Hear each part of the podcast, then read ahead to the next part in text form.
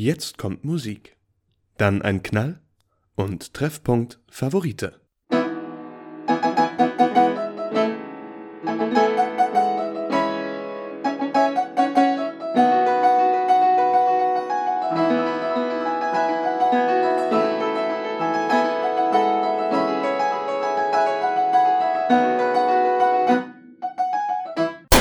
Treffpunkt Favorite. So, hallo und herzlich willkommen. 14 Tage sind wieder um.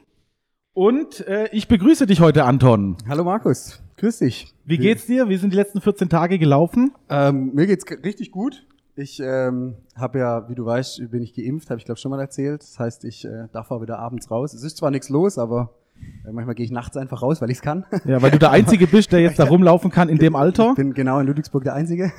Wa warum, Anton, bist du schon geimpft in, der, in, in Ähm, deinen jungen Jahren? ja, ich bin geimpft, weil ich in der Jugendhilfe arbeite. Mhm. Hatten wir, glaube ich, schon mal drüber. Ähm, aber genau, daraufhin habe ich eine Impfberechtigung bekommen und habe mich dann auch relativ schnell impfen lassen. War ja auch schon in Quarantäne. Ja. hatten schon eine Folge in Quarantäne.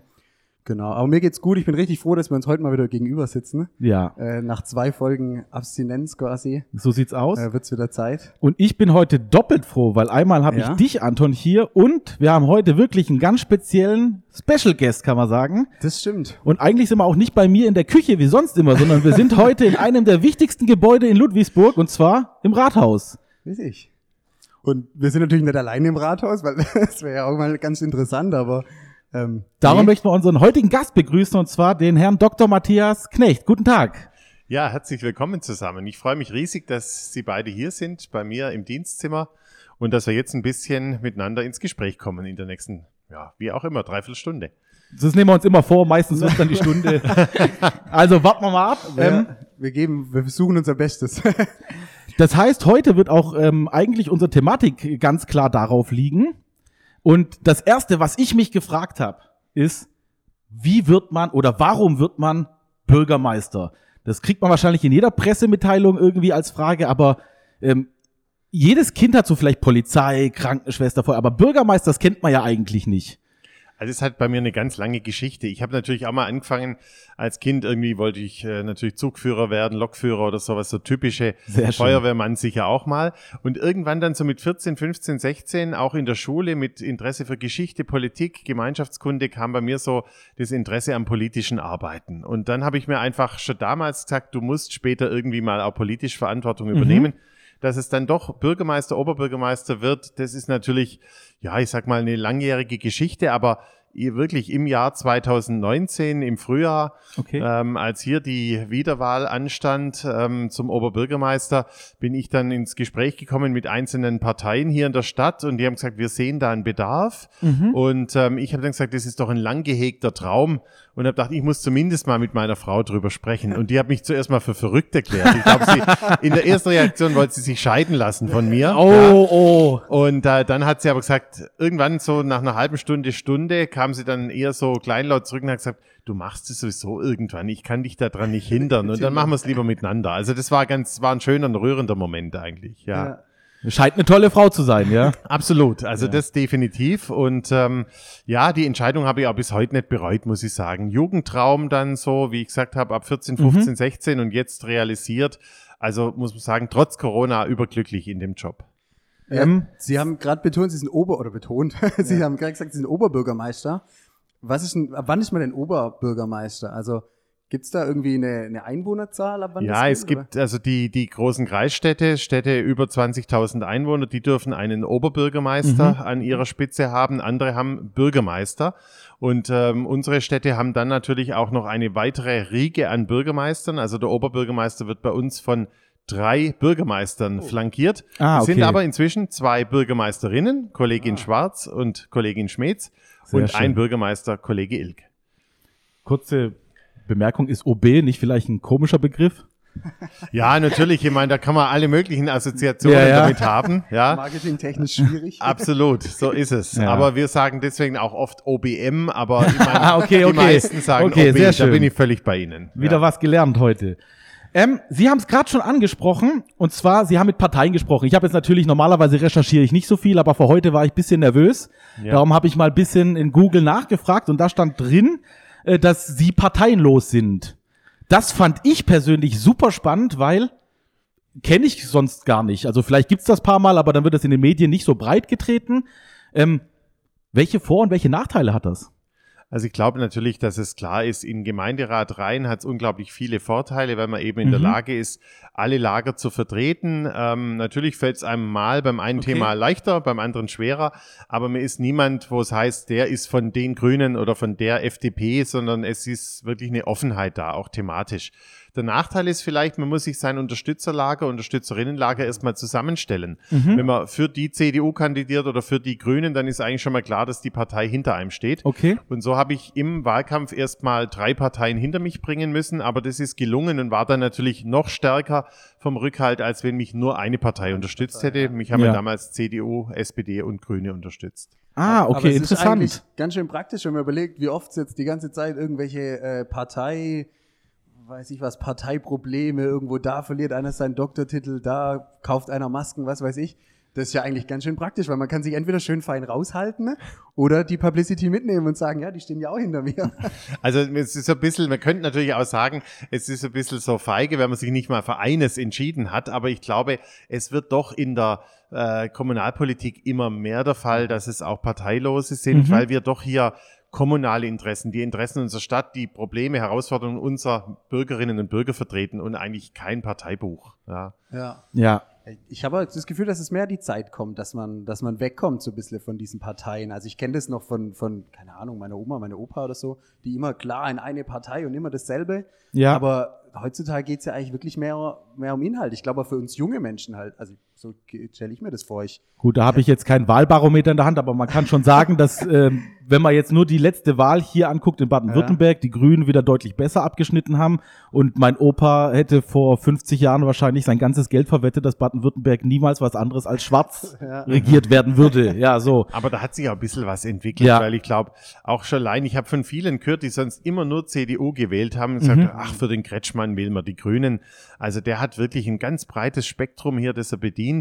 Und hat auch viele konservative CDU-Wähler mit aufgegriffen, einfach mit dieser väterlichen, mit Mhm. dieser ähm, klaren Autorität, die er ausstrahlt. Ja, genau. Und ich finde, er ist wirklich authentisch fürs Ländle. Also Ja. ich finde, er Ja. passt. Ich bin stolz drauf, äh, dass Ja. das unser Landesvater hier ist. Äh, apropos Landesvater, haben Sie zu ihm guten Draht? Sind Sie per Du?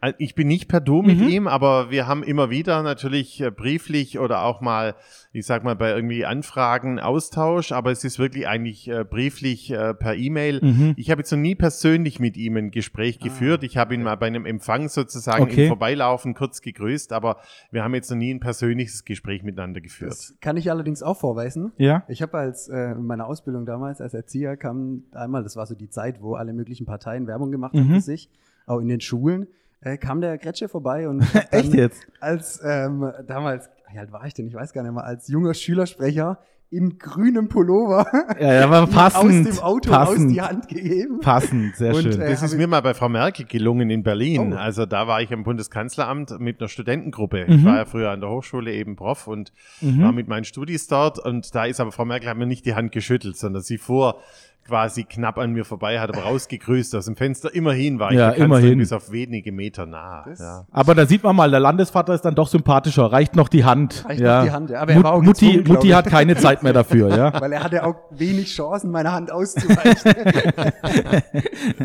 Aber sehr schön. so als Bürgermeister, was ich mich gefragt habe, war, wie viel, wie viel Prominenz ist man denn? Also, dass der Herr Gretsche jetzt äh, eine Prominenz hier bei uns im Ländle, wie du schon gesagt hast, Markus, ist, Ja. das ist, glaube ich, klar. Aber wie viel ist man denn als Bürgermeister wirklich so, also wirklich, wie wird man denn erkannt? Wird man viel erkannt in Ludwigsburg selber? Ja, das schon. Aber Das im, schon. im, in meiner eigenen Einschätzung wäre höchstens C-Prominenz. Also wenn man A sagt, die Bundesebene und B das Land, dann Mhm. sind die Bürgermeister, Oberbürgermeister höchstens C-Ebene. Aber in ihrer Stadt natürlich schon so, dass sie erkannt werden. Zum Beispiel letzten Sommer, als die Corona-Einschränkungen erstmal für ein paar Wochen ausgesetzt Mhm. waren, waren wir Eis essen. Und ähm, da habe ich es, glaube innerhalb von eineinhalb Stunden Eis essen und da sitzen und äh, Latte trinken quasi auf mindestens acht parallele Bürgergespräche geschafft. Ich glaube, das war der zweite Tag, in dem sich meine Frau von mir scheiden lassen wollte. Ja. Sehen Sie, das finde ich jetzt nämlich auch interessant, weil als Bürgermeister hat man ja auch Interesse, wenn man den Job richtig macht, an den Bürgergesprächen, weil man will ja wissen, was ist draußen los. Wenn man jetzt aber abends mit seiner Frau schick essen gehen will, dann hat man eigentlich Bock, mit seiner Frau abends schick essen Ja, zu gehen und ja. nicht von irgendwelchen Leuten zugetextet zu werden. Also was da super toll ist, ist die, die einen einfach freundlich grüßen, wo man kurz zurückgrüßen kann, sagen einen schönen Abend, wo man Ja. weiß, die wissen, ich bin der OB und ich äh, kann ausstrahlen, ich schätze die. Aber sie akzeptieren, die sitzt, der sitzt jetzt da mit seiner Frau und seinem Sohn und will vielleicht auch mal einfach irgendwie ein paar Nudeln essen Ja. und äh, dazu ein Glas Wein trinken und fertig. Also das ist eigentlich so das Optimum. Mhm. Und wenn wir es natürlich steuern können, Gespräche in der Stadt sind super. Wir machen ja auch so, ich sag mal, Stammtische oder auch hier Möglichkeiten für die Bürger am Markt mit mir zu sprechen. Mhm. Das ist dann klasse, macht riesig Spaß, aber manchmal auch zu akzeptieren, einen Abend will er allein sein, das ist auch schön. Das kann ich absolut ich nachvollziehen. Ja. Und Sie haben jetzt gerade gesagt, Stammtische. Gibt es eigentlich einen Bürgermeister-Stammtisch? So mit Bürgermeister von Stuttgart und Tübingen und so? Das heißt ganz, ich sag fast schon altgermanisch Sprengelsitzung. Also die Ah, Bürgermeister treffen sich wirklich. zur Sprengelsitzung. Das ist aber kein Stammtisch, sondern das ist eine Runde, da gibt's so vier, fünf Tagesordnungspunkte. Ah, Da tauscht man sich dann fachlich aus, zum Beispiel gerade über die Corona-Regeln Mhm. oder wie gehen wir mit unseren Finanzproblemen um. Und im Anschluss ist dann eine gemütliche Runde. Das fällt halt jetzt gerade wegen Corona aus. Ja. Aber danach wird es sich wieder geben, eine gemütliche Runde, wo man dann auch ein Bierchen miteinander trinkt und Ja, was sehr isst. schön. Wie oft findet das statt? Einmal im Jahr? Ähm, nee, das ist schon, also eigentlich im, im, sagen wir mal, Optimalfall viermal im Jahr, Ah, okay. aber zweimal im Jahr ist mindestens garantiert. Und Okay. beim Bier prahlt man dann mit seiner Stadt? Also erzählt man schon so, was man hat? Oder wie, wie läuft Also es ist fast schon ein bisschen lustig, gell? Da sind natürlich auch viele kleinere Kommunen dann dabei. Die gucken dann auf so größere Städte wie Stuttgart oder wie Ludwigsburg oder wie Esslingen dann manchmal ein bisschen neidisch, manchmal auch ein bisschen foppend, ja, Ja, ja, ja. uns so ein bisschen, so ihr Wichtigtor. Aber es ist eigentlich so ein sehr herzlicher Kreis. Also man muss eigentlich sich gar nicht beweisen oder so, sondern Ja. man kann einfach wirklich auch frei von der Schnauze weg miteinander reden. Der äh, Bürgermeister von Stuttgart, der OB, hat ja schon ein paar Mal gesagt, er wäre lieber von Ludwigsburg Bürgermeister, weil es hier einfach schöner ist. Ja, ich meine, das würde ich sofort unterstützen natürlich. Wobei ich natürlich einen kleinen Fehler da in meiner Biografie habe. Ich wohne ja in Stuttgart, also Ah, okay. Erstwohnsitz ist bei mir Stuttgart. Aber das ist auch ein bisschen dem geschuldet, dass wir als Familie entschieden haben, unser Sohn soll nicht hier in die Stadt, äh, in die Schule gehen, sondern in Mhm. Ah, der Stadt, okay, wo ja. wir nicht ganz so präsent sind. Ah, Ja. Und das genießen wir sehr. Wir sind sehr oft hier. Beide Elternhäuser wohnen hier in Ludwigsburg. Das heißt, wir sind hier an Vereinen engagiert, Mhm. meine Frau und ich. Aber wir haben doch einen Rückzugsort auch mal am Wochenende, vielleicht einen Tag. Und ähm, trotzdem finden wir Ludwigsburg klasse. Ja. Und ähm, wir würden hier, wenn wir jetzt nicht OB wären, sofort auch Tag und Nacht wohnen. Das wäre überhaupt keine Sache. Ja. Haben wir ja auch lange. Weil ich muss Ludwigsburg auch ein Kompliment machen mal an Ja. der Stätte. Ich, äh, an der Stelle, ich bin ja über äh, Mainz habe ich einige Jahre gewohnt. Ich war Berlin, Frankfurt, so. Ich bin einiges rumgekommen. Gewohnt habe ich aber nur in Mainz. Und ich muss sagen, normalerweise ich kann mich mit Großstädten nicht anfreunden. Es ist mir zu laut, zu viel Verkehr, zu unpersönlich. Irgendwie hat's Ludwigsburg aber geschafft, gar nicht so als Großstadt von mir wahrgenommen zu werden. Es hat viele Grünflächen, es ist wirklich eine schöne Stadt, vielleicht auch durch dieses, äh, diesen Barockstil, den- das Schloss und alles. Ähm, ist wirklich schön hier, man fühlt Ja, sich stimmt. heimisch und ich bin echt so einer, ähm, klar, nach Stuttgart zum Feiern vor Corona war super schön, aber ich finde, Stuttgart ist wirklich keine schöne Stadt. Man kann gut shoppen gehen, man kann gut feiern gehen, aber wenn man schön Zeit verbringen will, ist Ludwigsburg die deutlich bessere Adresse für Leute hier aus der Gegend. Aber mir ging es zum Beispiel früher so, ich war, ich komme eher aus der Ecke Heilbronn Mhm. hinten und ähm, mir ging es so, dass ich immer, Ludwigsburg war für mich eher eine Durchfahrtsstation. Also wir sind Ja. wirklich nach Stuttgart Ja. oder nach, Mhm. ähm, nach so, keine Ahnung, ja, Stuttgart, Heilbronn geblieben. Und Ludwigsburg war immer äh, das Schloss natürlich, da Landesfamilienpass, ne, die ganze Familie ab.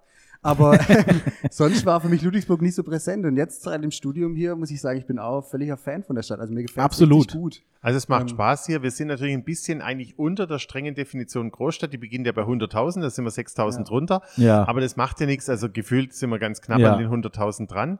Durchfahrtsstadt ist natürlich ein bisschen unser Problem gleichzeitig auch. Die B27, die Ja. nervt Ja. uns manchmal gehörig. Also da wäre auch ein, ein Tunnel, ein Deckel drüber wäre toll oder eine Umfahrung. Oh. Ja. Da hat Anton eine Frage, die ziehen wir jetzt einfach mal vor. Ja, eine Frage dazu. Ja, Weil das haben wir, das haben wir gestern uns so gesagt, dann haben wir gesagt, das ist, kann doch gar nicht sein, das ist bestimmt nur ein Gerücht, was man irgendwo aufgeschnappt hat. Gibt's diese, gibt's diese Tunnelidee wirklich? Also, Es, gibt, es gibt die Tunnelidee. Echt jetzt? Ähm, absolut. Es gibt sogar ähm, Gutachten, die sind einige Jahre zurück schon, also Okay. deutlich vor meiner Amtszeit entstanden, wo man verschiedene Tunnelvarianten geprüft hat, wo man sogar überlegt hat, ob man nicht einen Tunnel unter dem, äh, ja, Favorite-Park eigentlich Mhm. durchmacht, damit man viel schneller Richtung Autobahn kommt und gar nicht komplett durch Eglesheim gehen muss. Und Ah, es ja. gibt kleinere Varianten, die natürlich nur hier sozusagen den Bereich direkt am Schloss in Ja. der Stadtmitte betreffen. Aber die gibt's. Nur es gibt halt auch Kostenfolgen. Wir rechnen damit Ja. mindestens 100 Millionen Euro. Ja. Ja, okay. Und wenn wir da keine Bundes- oder Landesförderung kriegen, dann ist es eigentlich Dann es chancenlos. ja. aber der Traum der Stadt ist es seit vielen Jahren. Das heißt, ja. wenn wir irgendwann mal schaffen, den Herr Kretschmer hier reinzubekommen, können wir ein gutes Wort dann einlegen, dass da mal ein. paar Gelder Richtung Unbedingt. Ludwigsburg fließen. Also Sie sollten ja. mit zwei sprechen, mit ähm, Steffen Bilger als Staatssekretär, das ist Okay. der Verkehrsstaatssekretär in Berlin. Den sollten Sie da unbedingt dazu interviewen und natürlich gerne auch ähm, Herrn Herrmann als Verkehrsminister hier in Baden-Württemberg oder Okay. am besten gleich den, den Kretsche, den Oder das- Ministerpräsident. Oder alle drei auf einmal. Das wär ist wie zu Hause, man ist dann auch zuerst zum Papa gegangen und der hat schon gerichtet, ja. Genau. ja, das stimmt. Dann, wenn wir jetzt hier gerade das Schloss schon als Thema hatten, hat man als Bürgermeister einen Schlüssel fürs Schloss? Nee, wir haben, also wir, was wir haben, ist eine dienstliche Karte. Aha. Also ich darf sozusagen rein, wenn die anderen auch rein dürfen. Aber in den Wochen, wo das zugesperrt war wegen der Corona-Regelungen, da hat meine Mutter immer gesagt, so, und jetzt musst du nachts mit dem äh, Schneider das, das Schloss aufknacken, weil ganz Ludwigsburg wartet drauf, dass es endlich wieder ins blühende Barock darf. Ja. Aber wir entscheiden das wirklich ganz formal im Aufsichtsrat bzw. in der Geschäftsführung mit Herrn Kugel zusammen. Schlüssel habe ich nicht, nur eine normale Eintrittskarte, wenn dann auch das Kartenhäuschen besetzt ist. Ja. Okay, aber die haben sie geschenkt bekommen oder bezahlt? Das ist eine dienstliche und ich Ah. verschwöre Ihnen wirklich, ich Ja. verspreche es Ihnen, ich bin nur zweimal drin gewesen damit Ja. und das auch dienstlich. Ja. Also Ließe sich wahrscheinlich sogar kontrollieren, aber braucht man nicht. Also Ja. wenn ich privat gehe, zahle ich. Es ist aber Ah, gar okay. nicht schlecht. Ich habe nämlich auch immer eine, eine Jahreskarte. Darf ich noch und ganz kurz kostet wirklich wenig für Studenten, um mal Werbung zu machen. Ich würde ich würde es ausnutzen, ganz ehrlich. Wenn ich Oberbürgermeister wäre und die Karte bekommen würde, dann würde ich da natürlich öfters hingehen. Ja. Also wir haben, wir haben zum Glück Aufsichtsratssitzungen, die sind auch äh, auf dem Ja. sozusagen Hoheitsgebiet des Blühbars. Okay, sehr Entweder schön. in der sogenannten Remise, das ist ein sehr schöner kleiner Ort, ähm, wo so zehn Leute etwa reinpassen. Mhm. Da haben wir entweder Aufsichtsratssitzungen oder natürlich hinten im Café Lacher. Und Ja, äh, da muss man natürlich sagen, also da geht man dann schon Ja. gern rein und da zahle ich auch nicht, weil da gehe ich zur Aufsichtsratssitzung. Ja, eben. Und ich muss, ich muss sagen, das, was du gerade gesagt hast, Studentenkarte fürs Jahr habe ich nicht geholt, aber ich war schon zweimal jetzt dort. Äh, in Mainz habe ich vier Jahre gebraucht, bis ich den Dom besucht habe. Ja, in Ludwigsburg bin ich nicht so lange hier, war schon zweimal im Schloss und ich muss sagen, gerade im äh, Oktober bei dieser Kürbisausstellung, wow, das war echt schön. Das, stimmt. war mal eine ganz andere Form von Kunst. Ich bin eh nicht so der Kunstversteher, das, heißt, das war mir nah, das habe ich verstanden. Da waren Kürbisse in schönen Ausstellungen. Und man kommt mal raus, läuft bisschen rum, war echt, echt toll. Und trotz Corona war ähm, gute Regelung mit Masken und mit allem. Also ich habe mich wohlgefühlt. Ich denke auch, das war wirklich sicher und es gibt eigentlich nichts Besseres als frische Luft momentan. Eben. Und wir freuen uns riesig auf die leuchtenden Traumpfade. Die gibt's nämlich dieses Jahr, wenn alles gut läuft. Die wollten wir letztes Ah, Jahr ja. schon durchführen. Nach der Kürbisausstellung dann im Dezember die Möglichkeit, wirklich so eine Art auch winterlich-weihnachtliches Flair zu haben im Ja. blühenden Barock. Ja. Sehr schön. Ich hätte noch eine letzte Frage Ja. zum äh, Bürgermeister sein, bevor wir das auch mal irgendwann al acta legen. Und zwar hat man die Karte äh, Ich bin der Bürgermeister schon mal ausgespielt. Also beispielsweise Polizeikontrolle. oder mal abends einen Tisch wo bekommen, noch schnell. Also es war ganz lustig. Ich habe sie n- nur nicht sozusagen vorsätzlich ausgespielt, aber Okay. es gab ja, Ausgang, es gab ja Ausgangsbeschränkungen während Ja. der Corona-Zeit. Eigentlich sind sie Ja. immer noch 22 bis 5 Uhr. Ja. Und als ich nach einer Gemeinderatssitzung abends mal heimfuhr, ich glaube, damals war die Ausgangsbeschränkung schon ab 21 Uhr, Ja, kam ich genau. so etwa 21.40 Uhr in Stuttgart in eine Polizeikontrolle und habe dann einfach meine, ähm, ich habe einen Dienstausweis, da steht natürlich drauf, Oberbürgermeister Dr. Matthias Knecht, den habe ich dann vorgezeigt. Und ich glaube, die Beamtin hätte jetzt auch noch fragen können, Herr Knecht, warum ist eigentlich der Oberbürgermeister von Ludwigsburg um 21.42 Uhr unterwegs? Dann hätte ich immerhin nur erklären müssen, weil ich hier wohne und prächtig von meinem Rathaus nach Hause fahre. Ja. Aber die hat dann einfach nur Oberbürgermeister gesehen und hat gesagt, fahren Sie weiter. Ja? Und da hatte ich dann schon das, das Gefühl, es hat mir geholfen, dass der Titel der drauf stand. draufsteht, ja. Und es hat mir die Nachfrage, warum fahren Sie um die Uhrzeit noch durch Stuttgart erspart, obwohl ich rechtmäßig gefahren wäre. Ja. Also man, man schützt sich da eher ein bisschen davor, die auszuspielen. Ne? Absolut. Kann, kann, Also, kann ich auch ich, ich, verstehen. auch nicht ja. ich meine, da gibt's ja genug peinliche Ja. Gegenbeispiele. Also wir passen eher sehr, sehr achtsam drauf auf, dass Ja. wir es gerade nicht tun. Wir haben uns zum Beispiel jetzt auch, weil Sie vorher das Thema Impfen angesprochen haben, wir haben ganz bewusst uns auch bei der Impfreihenfolge ganz nach hinten gesetzt. Ich bin jetzt seit gestern, gestern habe ich meine Erstimpfung bekommen, weil Mhm. die Impfreihenfolge aufgehoben wurde.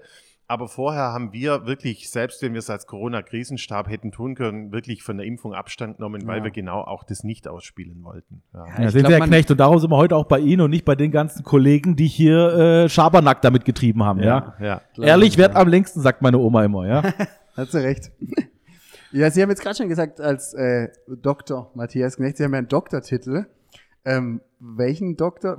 Also Ein. Dr. Jura. in Jura. Einen äh, rechtswissenschaftlichen Doktortitel. Ich habe zuerst in Konstanz und dann in München Jura studiert, die beiden Examina gemacht, erstes Mhm. und zweites, und habe über die Europäische Charta der Grundrechte promoviert, also europäisches Recht. Europäisches Oh, Recht. krass. Okay. Ja. Jetzt sind wir ja auch Studenten hier von Ludwigsburg vom Campus. Waren Sie schon mal im Campus draußen?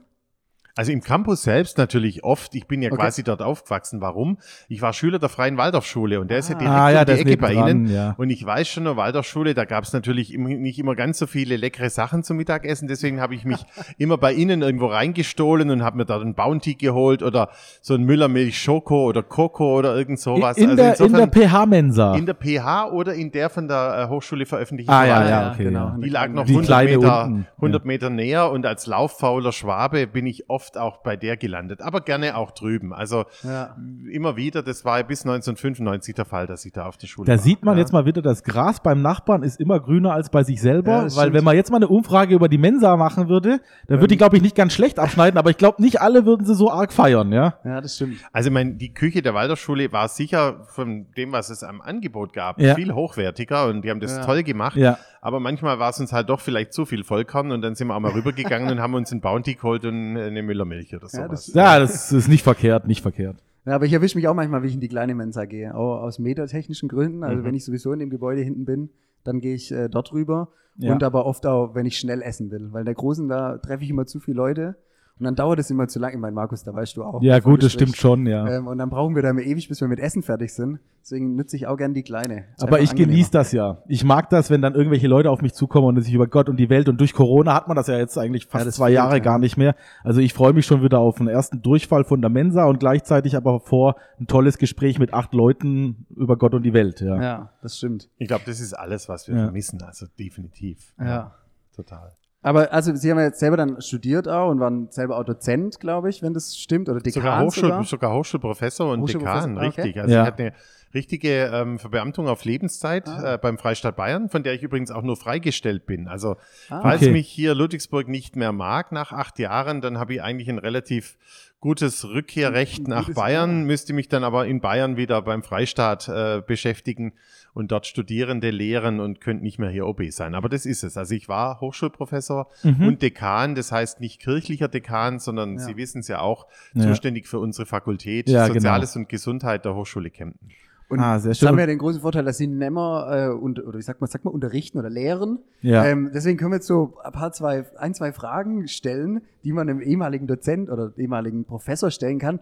Ähm, und zwar habe ich mich gefragt, weiß man als Professor, wann Hausarbeiten geschrieben wurden? Also sieht Wenn man sie liest. Wenn man sie liest, sieht man, dass da vielleicht eher nachts um zwei die letzten Zeilen getippt wurden. Naja gut, also ich meine, ich bin natürlich noch ein bisschen, ich habe noch einen kleinen Lehrauftrag, zwei Okay. Semester Wochenstunden mache ich Mhm. immer noch, Europarecht, aber ich sage mal so, ich betreue die einzige, eine oder andere Bachelor- oder Masterarbeit. Man merkt natürlich schon, Mhm. wer sich Ja. so richtig reinkniet und wer es so im Vorbeigehen macht, wobei auch manche, die sich richtig reinknien und dann statt der geforderten 60 Seiten 180 abgeben, Oh. sind natürlich auch manchmal ein bisschen so, dass man sagt, naja, zum Kopfschütteln. ähm, bei aller Das wird mir nie passieren, Ja. Aber so bei den, gerade so bei so kleinen Hausarbeiten, da merkt man natürlich schon manchmal. Ja, und Ja. zwar nicht so sehr am Inhalt offen gleich, sondern oft mal auch an den Formalia oder auch vielleicht an den Sprachen und Fehlern, Kommata, äh, sowas. Ja. Aber jetzt mal Hand aufs Herz, unter Studenten geht eigentlich immer ein Gerücht rum, und zwar, dass solche Hausarbeiten, also bei Bachelor-, Masterarbeiten hoffe ich mal tatsächlich, dass die gelesen und kontrolliert werden, Ja. aber bei Hausarbeiten, ähm, also voll oft hat man das Gefühl, dass da einfach nur so drüber geflogen wird, paar Sachen korrigiert und dann eine Note runtergeschrieben wird. Also wie habe ich es immer meinen Studis gesagt, die erste Seite ist die Visitenkarte und die letzte die Zusammenfassung auch. Bei Ja. den beiden Seiten müsste verdammt gut sein. Dazwischen kommen wir teilweise wirklich nur zum kursorischen Lesen. Also insofern Ah. ist da schon ein bisschen was Den dran. Tipp habe ich tatsächlich schon ein paar Mal gehört, aber jetzt aus erster Hand, ja, Ja. könnte man mal anwenden und gucken, ob es funktioniert, ja. Du probierst bitte aus. Ja, ich auf je- auf- auf, auf jeden Fall. Ähm, ich habe jetzt gleich mal äh, eine Frage, die super interessant, glaube ich, für unsere Zuhörer äh, ist, ja. Und zwar als Dozent ist man ja mehr oder weniger auch Pädagoge. Äh, gibt es so zwei, drei Pädagogen-Tipps, Tricks, die Sie Lehramtsstudenten sagen können, dass, wenn ihr das macht, dann läuft's in der Klasse? Also was ich als unglaublich bereichernd empfunden habe und was bei Studis auch wirklich gut ankommt, ist, wenn man Mhm. einfach Zeit für sie hat. Ja. Okay. Also ich war einer, wenn man dann eine Mail geschrieben hat, hat es nicht sechs Wochen gebraucht bis zur Antwort, sondern im Prinzip habe ich mir so eine Regel 48 Stunden bis zur Antwort gesetzt. Dann habe ich immer versucht, das persönliche Gespräch mit Studis zu suchen. Okay. Also auch nach der Vorlesung zum Beispiel nochmal die Pause, auch zehn Minuten da zu sein Mhm. für persönliche Fragen. Und was natürlich gerade auch mit dem Stichwort Europarecht, internationales Recht, was ich gelehrt habe, unglaublich immer gut ankam. Mhm. Ich habe pro Semester mindestens eine Studienfahrt angeboten. Genf, Ah, ja, okay. Brüssel, Straßburg, Luxemburg. Wir waren mal in Rom. Und Mhm. die Dinge sind so unvergesslich. Danach hatten wir einfach auch noch Anschlussparty an der Hochschule. Wir haben noch Mhm. gegrillt miteinander zum Abschluss. Und da entsteht dann eine ganz enge persönliche Beziehung. Und da, glaube Ja. ich, haben viele schon äh, bedauert, dass ich dann weg bin aus Kempten von der Hochschule. Ja, doch, kann ich nachvollziehen, weil ich muss auch sagen, mit den Dozenten, also mit dem Dozenten, wo ich auf Großexkursion war, Herr Kirchner, ähm, wow, hat mich auch irgendwie äh, zu ihm auf jeden Fall näher gebracht und ich finde ganz, ganz toll, wie er das damals mit uns gemacht hat, ja. Es prägt natürlich auch, ne? Also ich meine, wenn jemand, vor allem in unserem Beruf jetzt als, oder Beruf, in unserem Studium als Ja. Lehrer, als, als angehende Lehrer quasi, ähm, ich, ich lebe, ich kriege ja auch das, was ich vorgelebt bekomme. Also wenn jetzt der Dozent nie Lust auf mich hat und eigentlich nur seinen Job durchzieht, ähm, denke ich mir mal, wie soll das denn dann später ich umsetzen, wenn ich es nie anders erlebt habe? Also natürlich kann ich da dann reflektieren und drauf kommen, ähm, ah, finde ich blöd, will ich anders machen, aber als vielleicht nicht so reflektierter Mensch, glaube ich, dass das, ähm, dass man da dann nicht so schnell drauf kommt. Deswegen finde ich das gut, ja. Also Und das wird Absolut. auch für Sie später im Lehramt so sein. Wenn die Kids merken, sie haben eine Berufung dafür, dann werden sie, glaube ich, viel besser ankommen, als wenn man jetzt das Gefühl hat, der reißt da seinen Unterricht runter und ähm, hat eigentlich jetzt nicht so viel Bock auf den Mensch, äh, Mhm. der dahinter steckt. Und das war mir immer wichtig.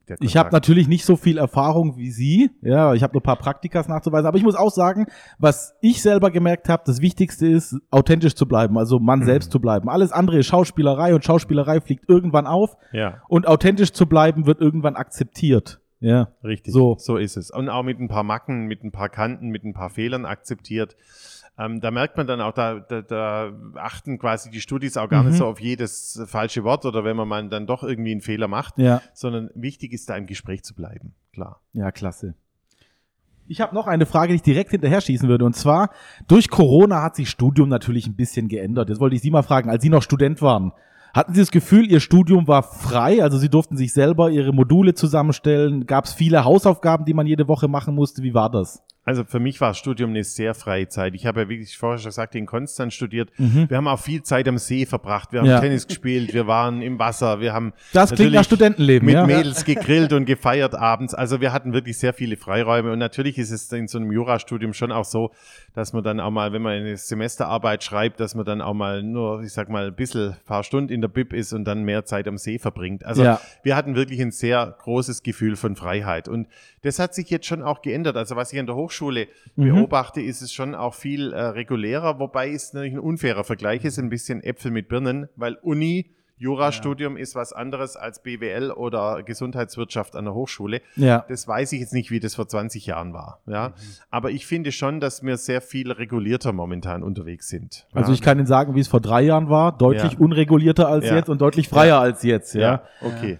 Ja. Okay, also Aber- noch, noch mehr zugenommen. Genau, aber das, äh, das ist schön, jetzt auch mal hier zu hören, ja, dass es äh, vor einigen Jahren auch schon so war, dass man äh, die Hausarbeit nicht an erster Stelle gehabt hat, sondern lieber zum See rausgegangen ist und was. Schönes, Schönes Absolut, gemacht hat. Ja. Absolut, das Ja, war vor allem Konstanz liegt sehr nah. In Konstanz Also Konstanz Ja. ist natürlich super und Ja. dann waren wir auch mal in der Schweiz drüben oder Oh im ja. Winter mal Skifahren. Also das ist schon eine geniale stimmt, Gegend ja. auch. Ja, Ja, Direkt am Meer der Schwaben. Ja. ja. Ähm, Total. jetzt, wie viel, wie große Rolle spielt denn, spielt denn hier die PH eigentlich so im, im Bürgermeistersein? Also wie oft begegnet einem da irgendwie Themen zu Studenten oder zu, zu, zu der PH selber? Naja, mir jetzt noch mehr, weil ich jetzt ganz neu Vorsitzender des Freundeskreises der PH Ah, bin. Also insofern okay. ganz eng an Ihnen dran. Sehr schön. Und auch jetzt schon einfach mal loswerden möchte, wenn Sie dann mal ehemalige sind, äh, dann unbedingt sich bitte auch im Freundeskreis einbringen. Äh, ganz wichtig. Ähm, aber ansonsten ist es natürlich so, dass wir insbesondere bei Maßnahmen wie jetzt zum Beispiel Entwicklung Hochschulcampus, Mhm. also mit baurechtlichen Fragen, Zum Beispiel die Sporthalle. Genau, Beispiel. Sporthalle oder natürlich jetzt auch das Thema, wie geht's weiter mit äh, den Parkierungsanlagen, also quasi vor der PH und dann auch gegenüber Favoritepark. Mhm. Wie sind sie mobil erreichbar? Ja. Also Fahrrad, Auto, öffentliche Verkehrsmittel, das sind so Dinge, die uns dann bewegen. Und dann habe ich 2011, ähm, war ich einer der Gründungsväter der Hochschul- und Wissenschaftsregion Stuttgart und da Mhm. ist die PH auch seit der Geburtsstunde dabei. Ah, okay, sehr Ich schön. glaube, das ist was, was in ihrer Hochschulwelt gar nicht ganz so eine große Rolle spielt, aber wo die PH sich halt vernetzt mit Ja, anderen das Hochschulen. Insofern, für mich ist es sehr präsent. Aber ich glaube, es gibt viele Themen, die Sie mir jetzt noch mitgeben könnten, die mich wahrscheinlich nie erreichen als Oberbürgermeister, sondern die an Ihrem Rektor oder sonst was hängen bleiben vielleicht. Ja. ja, haben Sie, Ja. haben Sie guten Draht zum äh, Herr Fix? Also ich schätze ihn sehr, ich komme gut mit ihm klar. Mhm. Jetzt natürlich durch den äh, Freundeskreis noch mehr Noch oder mehr, durch den Förderverein noch mehr. Also insofern, da ist, glaube ich, eine persönlich sehr große Wertschätzung da. Und wenn wir jetzt noch fachlich zukünftig auch noch ein bisschen mehr miteinander zu tun haben, freut's mich. Ja. Ja, perfekt, weil ähm, Herr Fix ist auch jemand, den wir bei uns auf der Gästeliste drauf steht haben. Noch, steht noch auf der Steht noch Gästeliste, drauf. Äh, vielleicht nach heute traut er sich auch, wenn er merkt, der Oberbürgermeister äh, hat hier die Cojones zu uns zu kommen, dann, Dann- kann er fast nicht mehr Nein sagen. Ja. Absolut. Also ich kann ihm nur weiter zurufen, das macht Spaß und das Ja. ist was, wo er unbedingt dabei sein muss. Ja. Super. Sehr gut. Sie haben jetzt vorhin gesagt, Sie waren viel unterwegs, ähm, so im, im, mit, mit Europalärm, klar, liegt nahe in Europa.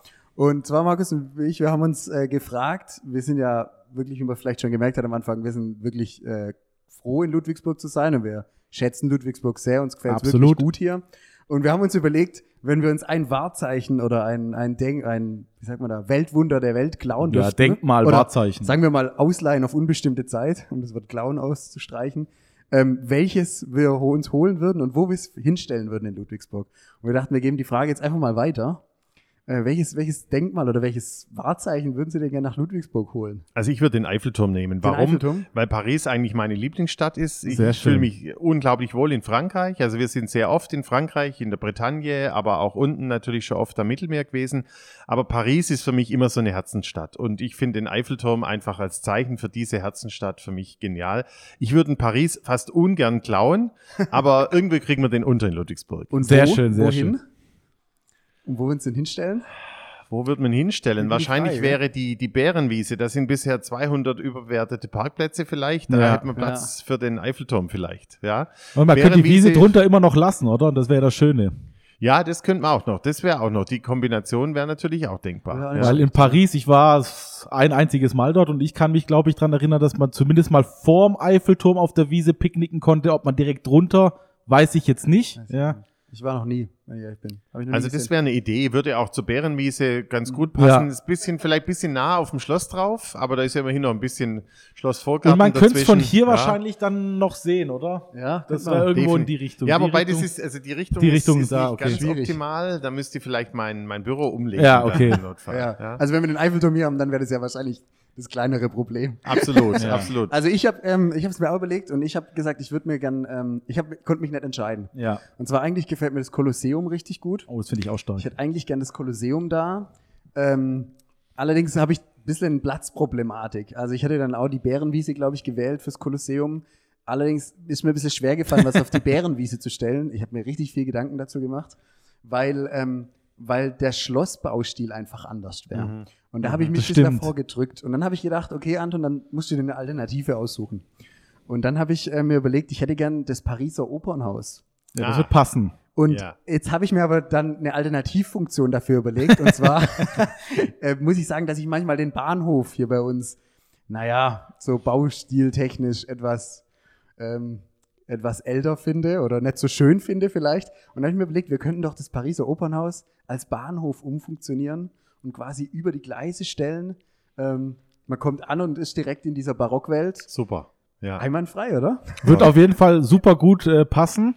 Müssen mal nur noch gucken, ob wir da auch nochmal 100 Millionen dann für kriegen. Ob wir das vielleicht auch noch hinkriegen. Ja, das wäre schön. Aber der Bahnhof ist eindeutig bei uns ein Schandfleck und Ja. da wollen wir unbedingt was tun. Ich habe gesagt, wenn es mir gelingt, den irgendwie zu kaufen oder mit einem Konsortium zu kaufen oder einfach weiterzuentwickeln, wie Ja. auch immer, das wäre eine tolle Ja. Sache. Da ist jetzt die Finanzlage der Stadt momentan nicht optimal. Da hätte man Corona einfach weglassen sollen. Dann hätten wir vielleicht das Ja, Geld gerade dafür. Aber also an dem Bahnhof zu arbeiten, das ist dringend eine Aufgabe. Und natürlich könnte der auch wie das Pariser Opernhaus aussehen. Ja, Klar. gar der sah ja mal schlecht. früher ganz anders aus. Der hatte ja mal ein ganz Okay. anderes Antlitz. Also viel mehr Pariser Opernhaus eigentlich als jetzt. Ja. Das Okay. ist ungefähr, ich weiß nicht, wie viele Jahre das her ist. Da müsst ihr jetzt glatt lügen. 30, 25, ich weiß es nicht. Aber er sah völlig anders aus früher. Ja, Da bin ich noch tatsächlich, nee, da war ich schon auf der Welt. Ja, da war ich schon ganz knapp auf der Welt. Ja, knapp. Ähm, Aber, ja. ja, super interessant. Ich habe mir überlegt, was würde ich machen? Ich finde, das wirklich genialste Bauwerk der Welt sind die Pyramiden von Gizeh.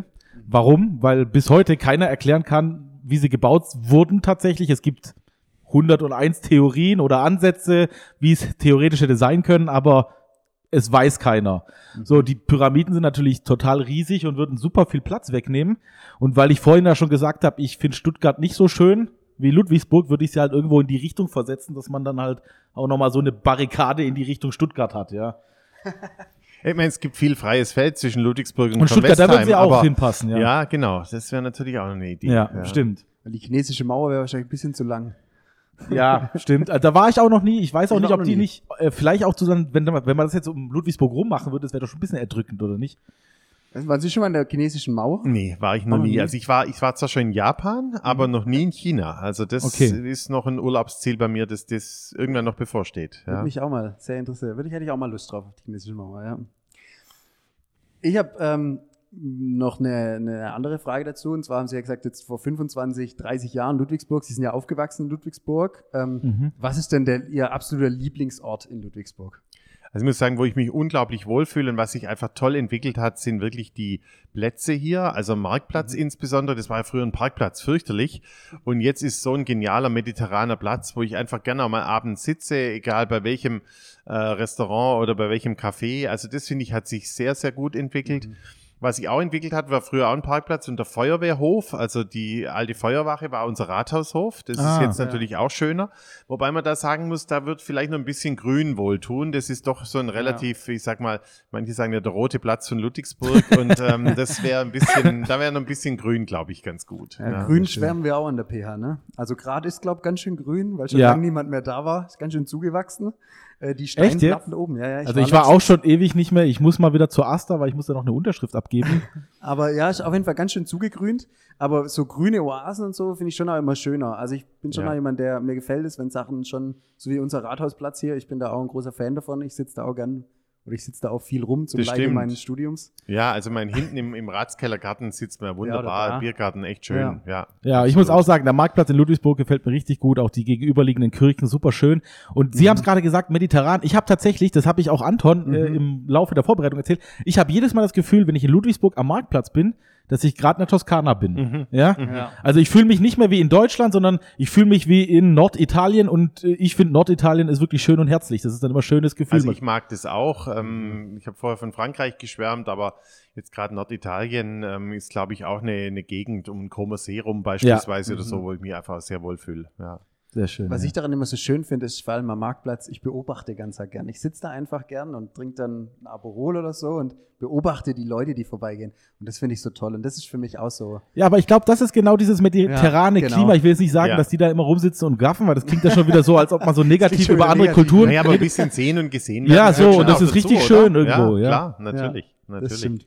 Ich habe eine ganz wichtige Frage Ja. und die muss ich auf jeden Fall stellen. Ich bin ja oft mit dem Auto unterwegs und ich bin oft in Ludwigsburg mit dem Auto unterwegs und dann stehe ich hier an der Ampel und sehe diese Schlange und habe mich schon eine Million Mal gefragt, warum ist hier eine Schlange? Ja, ich meine, das ist ein Kunstwerk, das uns irgendwann mal vor vielen Jahren sozusagen, ich sag in Anführungszeichen, geschenkt wurde. Ich weiß gar nicht, ob es die Stadt was gekostet hat oder ob Mhm. es wirklich eine, eine Schenkung war. Da muss ich jetzt zu meiner Schande gestehen, dass ich die genaue Entwicklung gar Okay. nicht kenne, aber ich bin auch die ganze Zeit aufgewachsen mit dieser Schlange.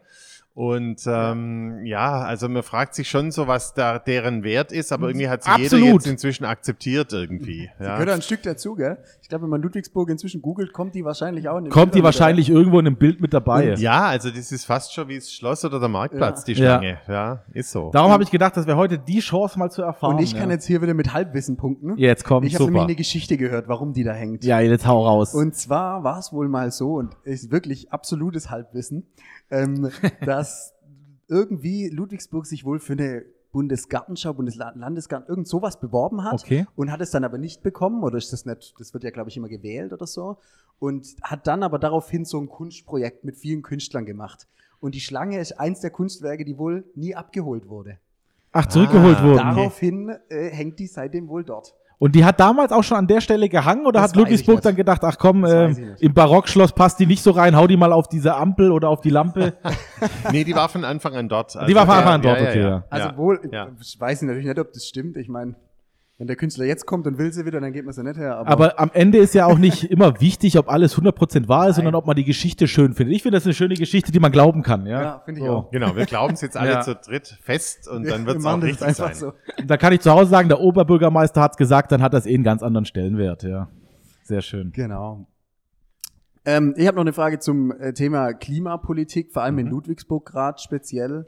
Ähm, ich glaube, Sie haben schon ja immer oft von sich auch gesagt, dass Sie die Klimapolitik wichtig finden, die Klimapolitik vorantreiben möchten hier. Und ich habe mich gefragt, ähm, ich meine, wir studieren ja beide Geografie als Fächer, da ist ja die Klima mit ein großes Thema, einfach der Klimawandel und alles. Aber nur weil jetzt Corona da ist, macht ja der Klimawandel nicht Halt. Also So ist das es. ist ja alles Ja. weiterhin.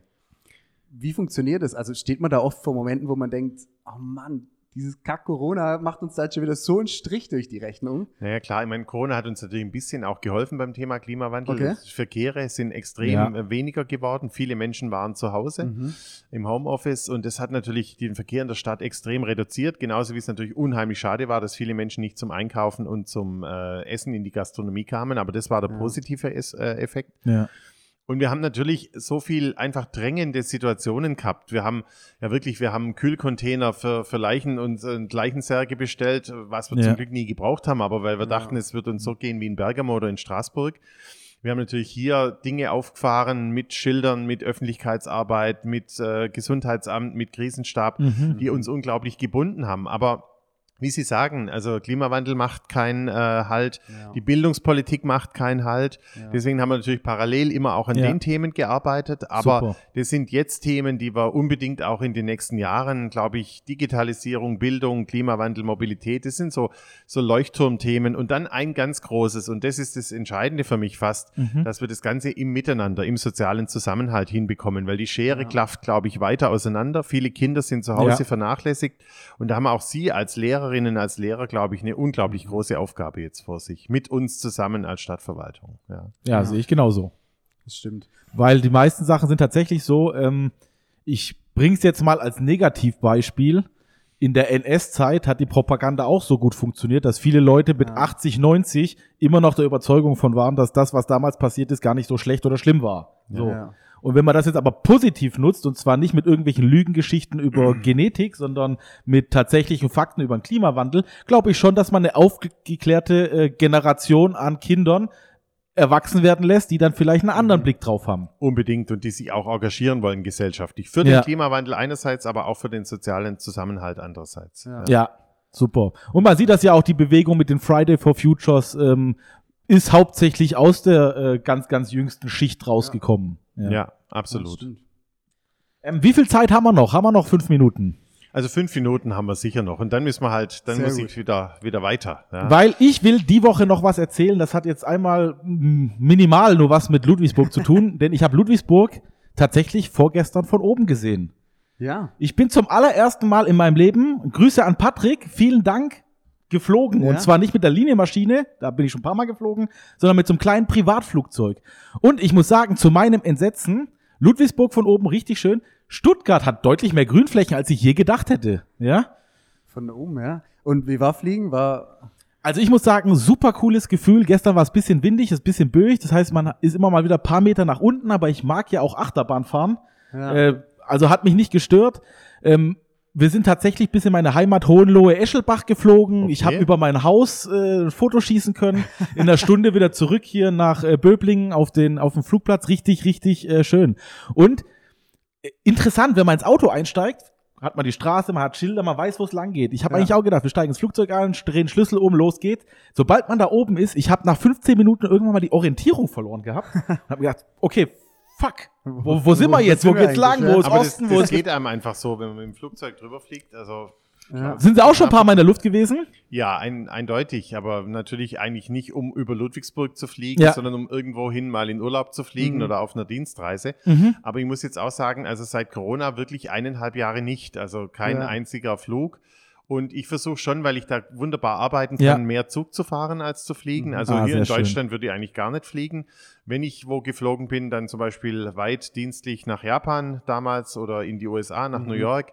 Aber hier so in, in Deutschland versuche ich eigentlich wirklich auf den Zug zu bauen. Und das geht Ja. auch wunderbar. Ja. Aber sehr schön, das ist Nachhaltigkeit leben. Ja. Weil man könnte auch nach Berlin fliegen, aber man kann nach Berlin auch mit dem Zug fahren. Und ich glaube, so viel Zeit verliert man am Ende gar nicht, weil der Check-in und der Check-out nachher tatsächlich mehr Zeit rauben. Äh, Das geht beim Zug relativ schnell. Dafür ist die Fahrt ein bisschen ja. länger. Absolut. Und man kann einfach im Zug, egal ob man erste oder zweite Klasse fährt, wenn man einen Tisch hat irgendwo, Ja. dann kann man einfach Ja. da auch ganz gut arbeiten. Ja, stimmt. Und die haben jetzt auch mittlerweile überall WLAN, glaube ich. gell? Ja, und man ist Ja. auch echt schnell unterwegs. Also Ja. finde ich. Gerade Nur wo ich gerade so ein bisschen einfach vorsichtig bin und das gilt für Zug Mhm. und Flugzeug wegen Corona, ähm, versuche ich gerade wirklich auch, sag mal, gewisse Wege ähm, einfach zu meiden. Und das geht ja gerade Ja. wunderbar durch die digitalen Formate, macht man so Absolut, viele stimmt. Sitzungen auch Ja. online. Ja. Ja. Ja, wie gesagt, also richtig geflogen bin ich jetzt auch schon ewig nicht mehr, aber das war jetzt tatsächlich zu zweit in so einer Privatmaschine und jeder, der die Möglichkeit hat da draußen, macht das mal, ja. Ja. Super geiles Gefühl. Einzige, was vielleicht negativ ist, wenn ihr Höhenangst habt, lasst es, ja. Aber ansonsten kann ich das wirklich nur empfehlen. Unbrauchbare Eigenschaft, ja. Ähm, es ist auch super cool in dieser Maschine. Man hat tatsächlich auch den Wind gespürt, so ein bisschen und so. Es war irgendwie echt, vielleicht liegt das daran, dass man innerhalb von den letzten zwei Jahren einfach nicht mehr so viel machen konnte und ich Ja. deshalb meinen kompletten Adre Adrenalinverbrauch wieder an dem Tag steigern konnte. Aber ich wollte es einfach nochmal sagen, ich bin die Woche fliegen gewesen. Super geil. Wenn ihr die Chance habt, probiert's aus, ja. Sehr gut. Ich habe jetzt noch eine, bevor wir langsam wieder zum Ende kommen müssen, Mhm. eine Frage und zwar, äh, also ich habe natürlich noch viel mehr Fragen, aber dann sprengen wir irgendwann den Rahmen hier. Wer ist denn die berühmteste Person im Handy von einem Oberbürgermeister, Die man nennen darf. die man nennen darf, ja? Naja, vom Geheimdienst oder so habe ich jetzt niemand drin. Also, ähm, Das wäre natürlich auch nicht also schlecht. wer, wer auf jeden Fall drin ist, ist Staatssekretärin Olschowski aus dem Ah. Ministerium, weil ich Mhm. mit der in ganz vielen verschiedenen Aufsichtsräten gemeinsam sitze, zum Beispiel Schlossfestspiele oder von der Filmakademie. Mhm. Wer sicher auch eine Berühmtheit ist für viele, ist Thomas Schad als ähm, Akademiedirektor, Ja. weil der ist ja wirklich eine Person, die weit über Ludwigsburg rausstrahlt als Direktor der Filmakademie. Wer jetzt leider nicht drin ist, ist ähm, Herr Kretschmann, seine ähm, bisherige Staatssekretärin Schopper, die jetzt Kultusministerin ist, Ja. die Ja. ist drin. Ja, also das könnte jetzt noch ein wichtiger Kontakt werden. Ja. Ähm, die ist jetzt immerhin Ministerin, hat damit eigentlich auch Frau Olschowski, die ich aber persönlich auch sehr schätze, überholt Ja. im Rang. Also ist wahrscheinlich Frau Schopper jetzt gerade die, die Die- wichtigste Person. So ein Live-Ranking. Ja, und jetzt muss man so, also ich glaube, das, ich müsste jetzt überlegen, also ähm, ja, ich habe jetzt keinen, ich habe jetzt keinen Fußballstar oder sowas drin. Ähm, Alexander Reil noch, der Präsident der, der MHP-Riesen, das ist natürlich Ah, auch ja. noch eine Größe. Ja. Die sind immerhin Erster in der Basketball-Bundesliga, Hut ab. Aktuell stimmt. Großartige Ja. Saison, jetzt in den Playoffs, erstes Spiel souverän gegen Bamberg gewonnen, nach Anlaufschwierigkeiten, 0 zu 8, aber Ja, 83, 83, 69 gewonnen. Da freue ich mich riesig. Ich hoffe, dass die noch weit kommen, vielleicht sogar bis ins Finale. ja. Ich hoffe es auch. das ja. wäre Bin großartig für Ludwigsburg. Vor Corona Ja. sind sie oft ins Stadion gegangen, wenn die gespielt haben? Also ich hatte eine Dauerkarte jahrelang, Ah, super. aber dieses Jahr durfte ich nicht, weil Ja. wir natürlich äh, hier Zutrittsregelungen haben Ja, ja. und die hält sich auch der Oberbürgermeister. Ja. Ja, Also zuschauen quasi online, nicht in der Halle. Aber ja. braucht der, das ist eine Frage, braucht der Bürgermeister immer ein Ticket oder kriegt der auch spontan mal noch schnell eins äh, über? Aber wenn man eine Dauerkarte hat, dann braucht man es ja Naja, nicht. wir haben, wir haben in der, das muss man sagen, in der MHP-Arena haben wir quasi als Stadt, weil wir Hausherr sind, Ah. natürlich ein Zutrittsrecht. Also Ja, okay. da komme ich im Notfall auch rein, indem ich sage, ich kontrolliere gerade die Toiletten oder sowas. Aber, also, äh, Nicht schlecht. Spaß beiseite. Also da ist, das ist unsere eigene, unsere eigene Ja. Halle, da kommen Ja, wir auch schön. so rein. Ja. Okay. Ja, es war wie bei nach der w WM, da ist äh, Mutti auch mal kurz in der Kabine bei den halbnackten Nationalmannschaftsspielern So. gewesen, ja. Das stimmt. Ja, ja. Also wenn unsere deutsche Meister werden, dann muss ich mal überlegen, Ja. wie, Ja. ich, wie ich zu denen in die Kabine krieche. ja. super, sehr schön. Das stimmt. Vielleicht jetzt noch abschließend Lieblingsspieler? Beim Basketball? Ja. Eindeutig Jalene Smith. Also Okay. der habe ich letztes Jahr schon gesagt, großartiger Spieler, Ja. den konnten wir halten. Dieses Jahr sensationell MVP und ich fühle mich bestätigt, weil letztes Jahr hatte der eine Corona-Quarantäne und dann Mhm. habe ich noch geflucht und habe gesagt, deswegen werden wir jetzt in den Playoffs nicht weit kommen. Ja. Und dann wurde der ja ganz schnell wieder aus der Quarantäne zum Glück frei und konnte Ja. auch mitspielen und wir sind deutscher Vizemeister geworden. Ja. Und dieses Jahr ist er Liga-MVP. Also wenn ich von wenig eine Ahnung habe, aber ein bisschen von Basketball und von Dann- der Person anscheinend. Also super großartiger Mensch, ob wir ihn nochmal halten können, großes Fragezeichen. Wahrscheinlich schwierig. Ja. Ja, Da absolut. kenne Aber wir kenn ich mich zu wenig aus. Ja. Ähm, Da hoffen wir mal einfach mal, dass Ja. wir ihn halten können. Ich habe noch abschließend, bevor wir jetzt wirklich am Ende, wirklich mal am Ende sind, ähm, ich wollte noch kurz, habe ich am Anfang vergessen zu sagen, wir sind natürlich negativ getestet, wir sitzen mit genügend Ah, so, ja. Abstand hier. Ähm, ich bin, wie ich auch vorhin Anfang erzählt habe, schon geimpft. Das heißt, wir können uns jetzt wirklich auch wirklich, Markus, legal Gäste einladen. ja. Ähm, weil wir eben jetzt lang drauf gewartet haben, dass es wirklich auch von den Beschränkungen wieder, wieder geht, weil wir halten uns natürlich an alles. Und vielleicht Ähm. im Vorfeld kann man auch sagen, wir hatten hier zwei Vortermine, die wir jedes Mal nach hinten wieder verschoben Ja, haben, einfach ja. nur aus gesundheitlichen Gründen, aus Regelungen, die gerade äh, äh, genau. existieren. Und es ist auch richtig und wichtig, dass man sich dran hält, Ja. weil nur so und wirklich nur so können wir gemeinsam diese Pandemie auch irgendwie in den Griff bekommen. Genau. Sie jetzt ist die Chance, noch die letzte große Bombe platzen zu lassen.